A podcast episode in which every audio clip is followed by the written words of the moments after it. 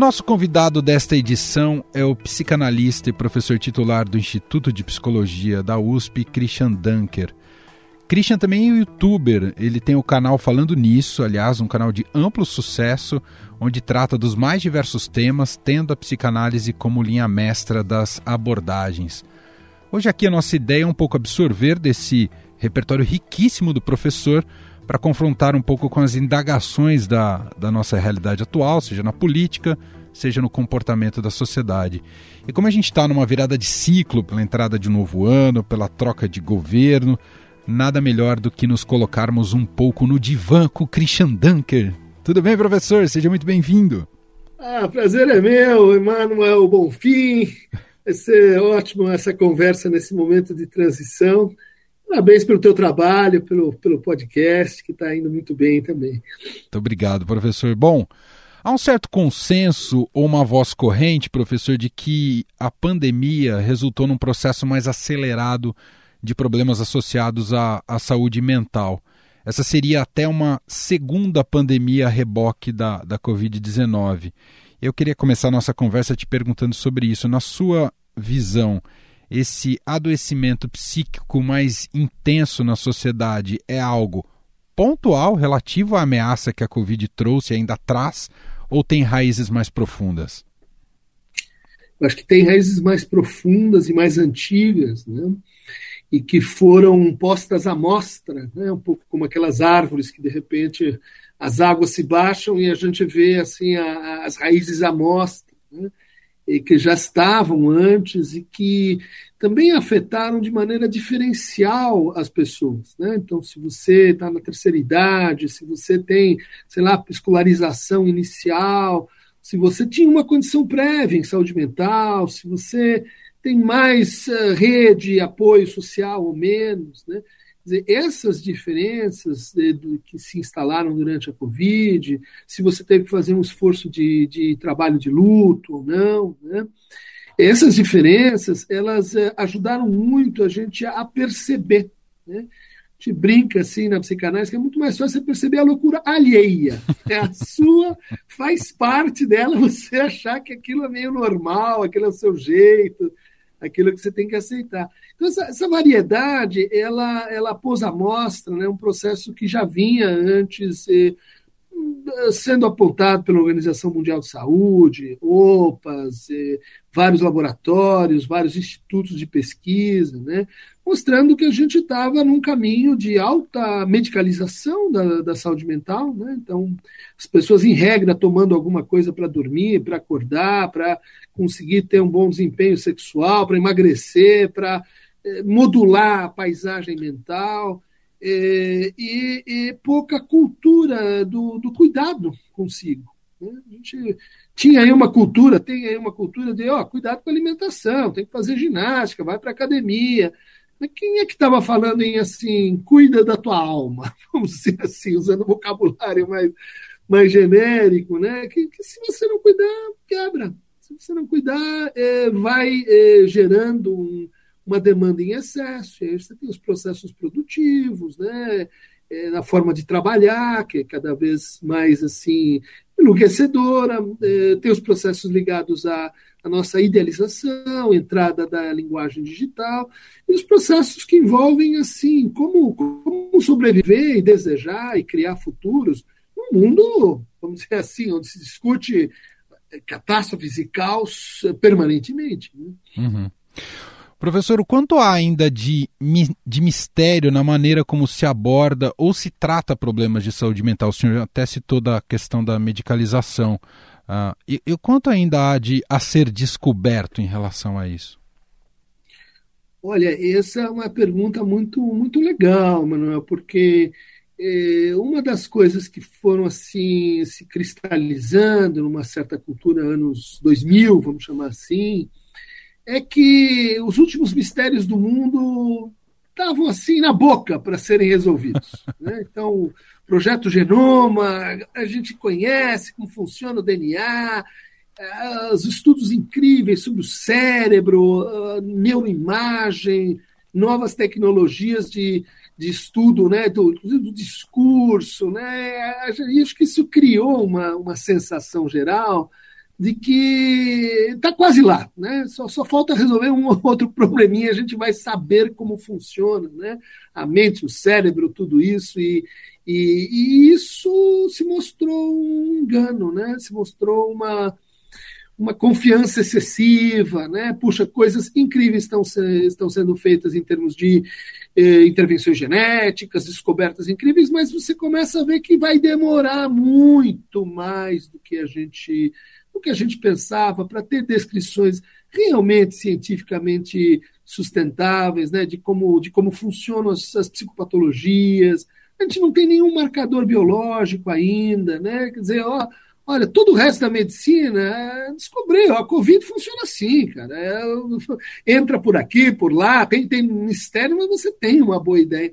Não tem nada análogo em termos de saúde mental. Né? Então, mesmo as, as, boas medicações que a gente tem, e que são muito, muito úteis, a gente não sabe como que elas funcionam. Né? Onde que elas é, é serotonina, é, não é dopamina, não, é cortisol, é a combinação deles. É, assim também com a, com a parte, vamos dizer assim, mais humana da, da, da, da psicopatologia, né? Como é os processos sociais de, de convívio, uh, de compartilhamento, experiências como solidão, afetos, como é que isso tudo gera, sei lá, uma depressão, uma ansiedade? Você tem algumas regularidades, você vai tateando, mas, mas é muito boa a tua pergunta, porque precisa baixar um pouco a bola, sabe? Uhum, uhum. Vamos, vamos mais devagar, vamos mais humilde, porque, porque o problema é maior do que a gente pensava e as soluções que a gente tem são menos eficazes do que a gente supunha. Queria entrar um pouco, professor, no campo político, mas ainda tendo esse, esse arcabouço da, da psicanálise. Uh, a gente está nesse fim de governo, né, nessa transição para o governo Lula, né, o presidente Jair Bolsonaro tem se mostrado muito abatido, ah, chorou uhum. em eventos públicos. Há quem diga, inclusive, que ele está depressivo, com depressão. Ah, não sei se do ponto de vista patológico. Mas eu queria te perguntar sobre a natureza, do, o quanto isso está envolvido com a natureza do poder, né? O quanto o poder, o exercício da autoridade mexe com a constituição psíquica do cidadão. Uhum. Olha, questão muito boa, né? A gente pode até amplificar, né? Para pensar em Brasil, para pensar o, o Brasil pré-Bolsonaro como um momento em que muitas pessoas ascenderam de classe social. Né? Teve muita mobilidade, outras desceram também, mas muitas pessoas cresceram. E daí você diz, ah, isso é ótimo, isso é ótimo, só que isso é fator de risco para a saúde mental. Dar poder para alguém, crescer, ter sucesso, opa, você vai sofrer, não é só que aquilo que, opa, bacana, sua vida agora está tá zero bala. A gente, a gente não foi feito para tanto para tanto sucesso. A gente começa a se culpar, se achar impostor, achar que daqui a pouco vai perder, porque não sabe como ganhou, e, e isso tudo é, é complicado. Começa a exercer o poder sobre os outros de forma, uh, vamos dizer assim, errática, despótica. Né? Tudo isso tem que ver com crescer na vida. Né? Crescer na vida tem, tem essas dificuldades. No caso específico do, do ex-presidente, uh, a gente foi dando umas dicas. Olha, não acho que é um perverso sociopata, é uma pessoa frágil, uma pessoa, uma masculinidade frágil, uma pessoa que tem que estar ali o tempo todo sexualizando a coisa, meio que dizendo que eu sou tal. Isso é meio básico, alguém que está tá um pouco assim, tendo que se imunizar para a dúvida. Né? Não posso ter dúvida. Veja que no vocabulário do bolsonarista não tem lugar para derrota, né? não tem lugar para. Pode ser que a gente. É, pode ser que não seja bem isso. Não, é fake news. É, não, mas é, é, não me importa. Não, a imprensa está roubando. É, a ciência também está é, manipulando. Quer dizer, essa, esse excesso de, de convicção, né? ele é compensatório para uma, uma dúvida que não pode trabalhar, né? que não pode estar ali no centro. Então, o que, que a gente viu? Alguém que ficou estupefato com a derrota. Não, era, não era previsto, isso não pode acontecer. Né? Isso não é assim, perdemos o jogo, a gente na próxima vez eh, joga melhor e ganha a Copa. Né? É, não, é uma ameaça de fundamento para a identidade da pessoa. Vai ter uma, uma melancolização, né? vai ter uma, uma, uma bala, uma catástrofe narcísica, porque E outro ponto que a gente veio assinalando, né? Ele não separa o público do privado. Né? Uhum. Né? É tudo pessoal. Né? É tudo, tudo eu, tudo eu, minha família, meus amigos, é tudo na pessoal. Então a derrota também é na pessoal. É, é, inteiramente pessoal. Né? E a queda Ainda do mito, que... né? Exatamente. Se, se, se, eu sou o mito, eu vou, eu vou acalentando essa ideia de um destino glorioso que está escrito nas estrelas, lá Orion, um lugar que, que me diz cosmicamente que. E daí a hora que o mundo, a realidade, a vida contraria, não é só uma derrota que faz parte do jogo, é uma, é uma escatologia, né? um apocalipse. Uhum. Você acha que o, os poderosos que cumprem papéis de, de, de representar o povo uh, ainda precis, ainda vão uh, ainda precisam se encaixar num papel de, de pouca fra fragilidade? Ainda eh, se pede muito para disso de, desses, dessas figuras professor? É, isso isso é muito contextual eh, histórico né?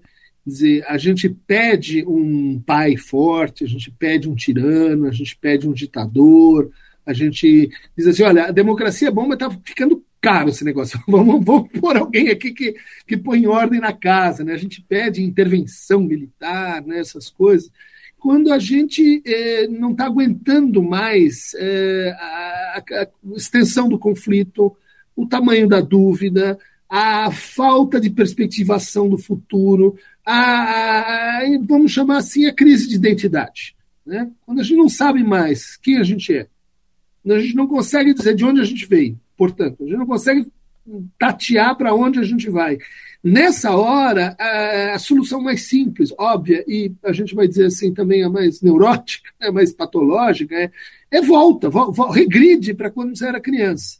Como é que você enfrentava essa situação quando você era criança? Eu quero PAPS me, me, me dá um papo protetor que eu entrego de volta sub, subserviência, submissão, crença, baixo cabeça e tal. Então, momentos como a gente estava vivendo, de, de transformação, de transição, até se abriu a nossa conversa falando, oh, nós estamos aqui num, num momento de transição. Mais um, puxa vida, será? É, outra vez eu não vou saber direito, porque quando está a transição a gente não sabe, né? os homens, e agora meu novo papel, como é que faz? né? Não sei, não sei como é que lida, como é que fala. Nesse momento, a tentação de, de voltar, né, de regredir, dizer vamos pôr um, um, uma, uma, autoridade vertical, vamos, vamos suspender né, os processos de conversação, né, que, que, que geram barulho, que geram incerteza, que geram assim dissonâncias. Né? Não é fácil você ir conversando. É mais fácil você falar, senta aí e obedece. Né? Essa tentação autoritária, fascista, está sempre na história dos homens. Uhum. Isso explica um pouco também desse delírio coletivo na frente de quartéis, professor? É, explica, mas eu acho que aí já notamos num, num, num, num efeito do efeito. Entendi, é, um, entendi. Um, um efeito colateral do colateral, né? porque eh, não são todos né, que vão eh, ter essa constelação de fatores. Uhum. Né? Primeiro, uma crise identitária muito grande que leva a uma formação, como a gente diz, uma formação delineante artificial. Não, não quer dizer que sejam individualmente é, pessoas que têm uma, uma patologia de linhagem psicótica, que estejam alucinando, né? mas dependendo de como você manipula as pessoas, você cria situações em que, em que o delírio passa a ser a, fo a fonte é, da nossa existência e é a coisa mais importante do nosso laço social porque ele é, corrige a realidade nos seus conflitos e paradoxos, né? e porque ele oferece uma coisa que a realidade nua e crua não dá, que é um tesão incrível de você participar de uma epopeia heróica de salvação milenar, secular, que, que, que torna você um herói. Né? É, ou seja, tua vida sem sentido, vazia, empobrecida, ou eu estou envolto numa bandeira agarrando o caminhão da história e parando ele com os meus superpoderes e, e me comunicando com, uh, enfim, as potestades que estão governando o mundo. Olha, que isso é incrível. Eu queria ter um RPG desse assim, na minha vida, para poder dizer, intensificar a minha existência aqui, né? Vou na padaria, volto, Palmeiras ganha, Palmeiras perde, não dá certo. A gente consegue um pouquinho, daí perde. É muito mais assim empolgante a gente estar tá ali na porta do quartel, envolto numa bandeira, né? E, e isso, uh, vamos dizer assim, acho que se coliga também com a, a ideia de que uh, eu me identifico com quem, com quem me agrediu, com quem me tratou mal, com, porque pelo menos ele, ele não me matou, ele não fez o pior, assim, no de Estocolmo, né? Uhum, uhum. Então, é, você precisa ir juntando isso, né? Precisa ter um chefe muito claro, você precisa ter um, uma teoria conspiratória, você precisa ter trabalhado bastante para afastar essa função simbólica do terceiro, né, que gera dúvida em você, seja o judiciário, seja a imprensa, seja os artistas, intelectuais, todos aqueles que estão dizendo, ah, não é só você e sua crença, né? tem, tem um mundo aí, tem, tem a realidade. Uhum. Para você conseguir chegar nesses, nesses focos do nosso golpe rodoviário. que, que, assim, miseravelmente, a epopeia terminou num assunto para o Detran. e toda a sua burocracia, dá e trabalho. Toda a sua burocracia, toda a sua malemolência. Professor, na sua visão, a, a nossa moderação ou a, a crença que, a gente, que, somos moderados, a nossa moderação foi sequestrada ao olhar para o processo eleitoral, especialmente, né? Achar que agora o país ele só tem dois radicais, especialmente a direita, né? Mas, uhum. mas que a gente ficou mais fanático e, e a capacidade de moderação foi embora? Ela não está em alta, né? A moderação, a mediação, a incerteza, a, a conversa longa né? Nós estamos aqui num podcast, conversa longa, né? Porque eu acho que as pessoas estão querendo, assim, é, um pouco mais pró e contra, um pouco menos certeza e convicção, né? Porque ninguém aguenta viver também como um Cazuza, né? queimando fósforo até o último uh, pedaço da, da, de madeira. Né? Isso, isso tem uma, tem uma eh, aptidão psíquica para a gente conseguir viver em estado de ódio permanente. É um, tudo bem, tem, tem alguns que conseguem fazer uma, uma dependência eh, psíquica com, com esses afetos, mas, mas a, a hora que você montou um circo onde um fala uma oitava acima, o outro fala três oitavas acima, o quarto vem com uma sirene de bombeiro as vozes que murmuram, as vozes incertas, as vozes que, que, que, que, que pensam assim silenciosamente ou que precisa de mais de mais ouvido, né, para perceber, elas ficam apagadas. Então, hoje, infelizmente, a gente tem assim é, um, um baixo espaço para a, a, a, esquerda na esquerda, vamos dizer assim, né, uhum. né,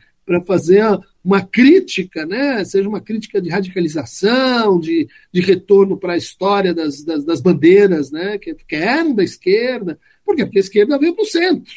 Por que a esquerda veio para o centro? Porque a direita foi, foi, foi para o lado mais à direita. Então, aqueles que eram e que, no meu entender, são é, é, é, um capítulo faltante da nossa história política né, e intelectual, que é, que é a direita pensante, que tem tudo, em todos os lugares aí do chamado mundo civilizado. Né, é, são os liberais de, de, de, de, boa estirpe, né, é, sei lá, um Buckhart, um uh, Isaiah Berlin, uh, agora tem um, um, um, bacana nos Estados Unidos, que é o Scott Galloway, o direito é a pensar também, mas no meio dessa, desse imbróglio, né, eh, se vendendo, se entregando para Olavo de Carvalho, para um pensamento de, de, de bancada, de, de arquibancada, de, de, aí, aí, aí mata todo mundo. Né? Mata aquilo que há de melhor na radicalidade da esquerda e aquilo que há de, de mais pensante, mais crítico né? na tradição liberal da direita. Né? Uhum.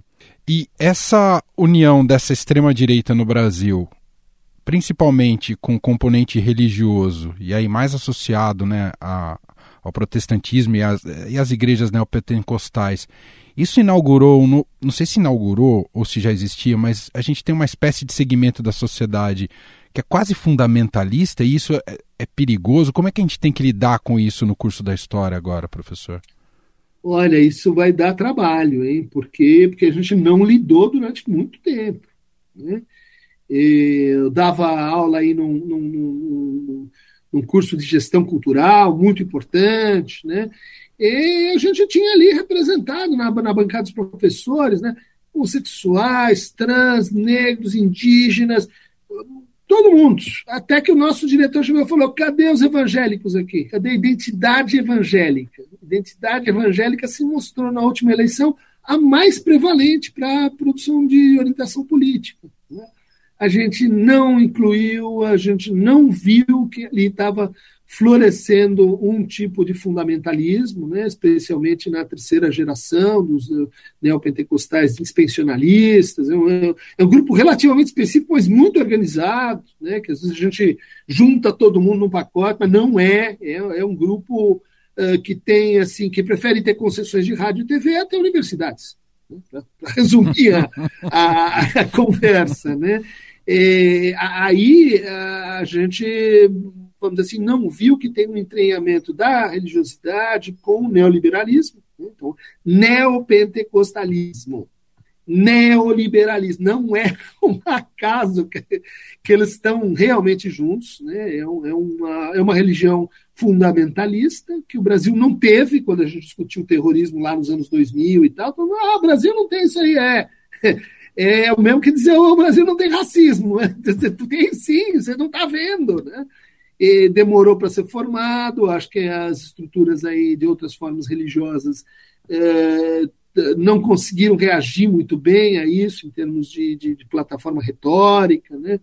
E agora a gente tem que, tem que fazer uma. Primeiro, começar a estudar, começar a ouvir, começar a conversar, porque há nessa, nessas uh, orientações, denominações, há também pessoas que, que, que pensam criticamente, né, que estão completamente sufocadas, né, perseguidas. Agora a gente vai, baixou a água, né, a gente vai ver aí nas ruínas, muita gente sofreu pesado, né, e com essa com essa uma, é uma religião que, que, que empreitou a política, que tem um projeto político, né, assim, explícito, claro. Não que os outros não tivessem, também tinham, né, mas a bancada da bala, do boi e da Bíblia, né?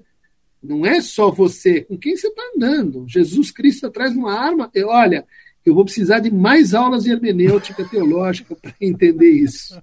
Professor, queria é, que você contasse um pouco para a gente como é que tem sido para você, para o senhor, essa experiência uh, de levar para o debate público muito desse seu repertório da, da psicanálise e poder conversar isso com leigos, algo que você tem feito há algum tempo, tem feito com muito sucesso ali no YouTube, e não ficar só circunscrito a meios mais acadêmicos ou técnicos. Uhum. Como é que tem sido uh, essa experiência? Olha, muito legal essa pergunta, né? De fato, ela reflete uma, uma tentativa, né, eh, continuada de baixar os muros da, da universidade, de reduzir condomínios de saber, condomínios culturais também, né? Então, de, de fazer essa brincadeira no YouTube, na internet, e, e que tem sido um grande aprendizado, sim, um aprendizado é, de outras línguas, de outras maneiras de, de, de, de, lidar com perguntas, perguntas às vezes simples, mas que você vai vendo, elas geram assim toda uma, toda uma reacomodação cognitiva e, e também conceitual, né? Isso tem sido uma jornada muito surpreendente, porque nos lugares em que a gente esperava maior resistência, né, acontece assim uma, uma recepção, uma abertura, uma gratidão das pessoas, né? E você dizer, olha, tem esse conteúdo aqui no canal, puxa, colocou essa ideia que eu achava tão complicada nesse outro formato, né? E, e aí, é, inclusive, as, as é, batalhas políticas, né? Que, que muita gente pergunta: você dorme com essa bolo de gente aí te criticando? Nunca me fizeram assim mal nenhum. É, é para mim é um futebol que eu adoro. Vamos lá, é xadrez, é briga, mas é, é, é, é parte da política. A política sempre foi assim: Fla-Flu, Palmeiras e Corinthians, né? E quem entra já está sabendo disso, né? Mas uh, os percalços, eles uh, curiosamente vieram de dentro. Né? as coisas mais difíceis são os próprios psicanalistas dizendo: olha, isso aí não pode, ah, você está você tá patologizando o presidente, falta, não faça isso. Ah, você, você, você tem intenções narcísicas, quer aparecer demais, é, gente, gente assim fazendo, fazendo memes, né? É, que, eu, que eu acho muito curioso, porque o meme é uma coisa irreverente, é uma coisa crítica, né? E, e não uma coisa normativa. É uma coisa, olha, as coisas têm que ser assim, vamos defender a ordem e o progresso através de um meme. E, e geralmente esse, esse não funciona, né? É, mas aparece, né? Aparece gente é, de dentro da psicanálise mostrando como, como é, como diz lá o meu amigo Ian Parker, né? Tem uma luta de classes dentro da psicanálise também. E a gente é muito mais conservador do que a gente acha que, que gostaria que, né? E que também, né, aqueles que fazem críticas às vezes, e, é, no fundo, analisam um conservadorismo né, muito, muito grande, as próprias críticas são muito datadas. Ah, psicanálise de elite, é elite, você fala, meu, mas olha a psicanálise no mundo, olha que, que Brasil aqui, ó. a maior parte do mundo diria que isso não é psicanálise, isso é psicoterapia e tal, porque psicanálise vem na cara, etc. Então a gente inventou um outro negócio, e daí os outros ficam falando, puxa, isso aqui é uma novidade, e nós ficamos falando, ah, não, mas é isso aí é, é coisa de, de, enfim, querer manter o poder, né? Para as próprias iniciativas que estão aí tentando, né? Nem sempre com sucesso, mas tentando, como você que incluo o meu canal, mas incluo tantas outras pessoas aí, é, tentando fazer uma coisa que eu acho que é, é meio, meio, meio própria da psicanálise no Brasil, que não é uma coisa estatal, mas também não é uma coisa que tem uma estrutura de empresa. Né? Não tem, não tem o, aquele plano de saúde que governa a psicanálise, é, o maioral que está lá rico, o Elon Musk, sei lá, o, o, o Zuckerberg, você não tem, porque não é, um, não é um negócio que se organiza dessa forma. Né? Acaba, acaba sendo, portanto, para padrões brasileiros, um bom exemplo do que, que é, que é sociedade civil organizada. Né? Que falta muito. A gente ou tem Sim. Estado e ele se cuida do interesse público, ou é empresa e está todo mundo é, querendo explorar todo mundo e etc. Tem, tem um pedacinho aqui entre, né? Não estamos sozinhos, mas que, que não é uma coisa nem outra, e a gente faz esse rock and roll. Né? Demais. Não quero tornar aqui fazer uma pergunta de simpósio, mas eu preciso te perguntar: psicanalistas são, não sei se acima de tudo, mas psicanalistas são estudiosos da linguagem, professor? Opa, são. Perfeita pergunta de simpósio. Oh, Bem-vindo ao, ao, ao nosso Congresso. YouTube. Agora respondendo a pergunta de Emanuel Bonfim. É uma pergunta ótima, porque são e deveriam ser, né? Deveriam ser na raiz. Porque Entendi. o que a gente faz é o quê? Falar com pessoas. A gente não, não opera, não manda fazer regime, não faz é, exercício físico, a gente só fala. Né? Muita gente até critica, vocês só ficam falando. Então, nós somos assim, especialistas, tínhamos que ser cientistas, em conhecer tudo sobre, sobre linguagem. Né? Então, a, teoria, a ciência da linguagem, a teoria da linguagem, a literatura, as hermenêuticas religiosas, a história, é, a linguagem é onde tudo acontece para a gente. Né? E a gente permite, né? Às vezes dá certo, as pessoas se transformam pela linguagem. Né? Pela linguagem, eu poderia colocar um segundo elemento, que é a linguagem em relação. Né? Eu falo com outro, mas, tipo assim, eu preciso ter uma, ter uma, ter uma relação direta, pessoal, oral, né? A gente fala, a gente não escreve. E, e, e, e, assim, a habilidade fundamental que a gente quer transmitir para os nossos pacientes é de escutar.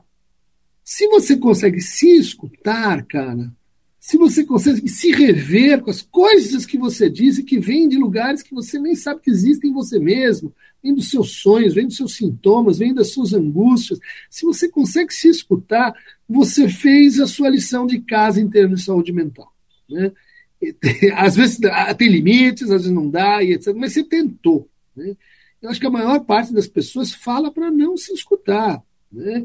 e berra com o outro para não se escutar, para não, não deixar os seus bichos, né? É, zebrinha listrada, coelhinho peludo, é, só querem é, acabar, negar né, essas vozes que não são agradáveis. A gente não é tão, tão legal quanto a gente, a gente quer fazer. Quanto a gente outro, se vende no né? Instagram, né? Exatamente, exatamente. Né?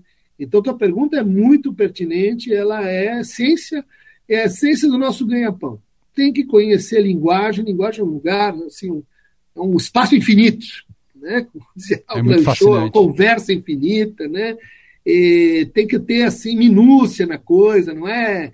Não é na baseada, assim, ah, porque eu sei falar, eu tenho oratório, não é, não é isso, né? É, a, a, linguagem é um sistema também. A linguagem é uma, atravessada por ideologia. A linguagem ela, ela tem regras que você que mandam em você, você nem sabe que tem a linguagem, tem o discurso, tem a fala, tem a escrita, tem a enunciação, enunciado, tem o significante, tem a palavra. A linguagem é um. É, que, que, que, ninguém, enfim, presta muita atenção nesses, nesses detalhes. É isso. Para a gente fechar, última pergunta: queria saber o que você deseja para o Brasil em dois, a partir de 2023, já que a gente está numa passagem de ano agora, professor. Puxa, boa eu acho que eu desejo a volta do desejo. Eu desejo o regresso da do, do nossa capacidade de sonhar. Eu desejo que as, que as pessoas comecem a dar mais cuidado para os seus desejos. Né? E isso significa, desejo não é, não é o seu eu, quem você é, mas o que você quer. Né? O que você quer para você, para os seus filhos, para a sua comunidade, para os seus alunos, para o seu paciente. Né? E eu acho que a gente precisa precisa desenvolver mais, dar mais lugar para isso, que, que, que é a nossa potência desejante, né? nossa potência onírica, a nossa oniropolítica, nossa. O Brasil tem, tem uma história de, de desejos desejados que a gente de repente deu uma cortada, a gente começou a fazer outras coisas, né? coisas também importantes, né? mas é, recuperar o desejo. Né? Não só se defender do pior, não só se defender da. Ah, precisa salvar, porque senão a coisa vai para o brejo, né? Quer dizer, a atitude daquele que está tá fugindo do desprazer, que muitas vezes é o que a gente consegue fazer. Né? No bombardeio, no trauma, é fugir do desprazer. Tá, mas tem um outro lado, que é procurar satisfação, procurar os seus desejos, procurar para onde é que para onde é que a gente está apontando os nossos sonhos. Né? Muito bom. Quero agradecer então aqui o Christian Dunker, ele é psicanalista, professor titular do Instituto de Psicologia da USP e para quem quiser conhecer mais o seu trabalho, além dos livros, vários livros já lançados, tem o canal falando nisso no YouTube, ah, onde pode tornar-se ali um membro ah, clicar, como é que é? Você faz essa. É, é, essa... É, não, clica aqui no nosso Aqueronta Movebo. Né? Inscrito, que, sininho. É, se eu não posso mexer com os céus, eu vou para o inferno. A Aqueronta Movebo, a citação do Freud, né? É a canoa que nos dirige todos nos mares turbulentos do inconsciente. É isso. Professor, muito obrigado aqui pela conversa. Um ótimo fim de ano, boas festas, boa passagem e obrigado aqui pelo papo, viu? Eu que agradeço, Emanuel. Espero que caiba tudo na edição, que eu falei demais, que eu atrapalhei esses. Pode cortar o que vocês quiserem. Abraço. Aliás, corte é com o lacaniano mesmo.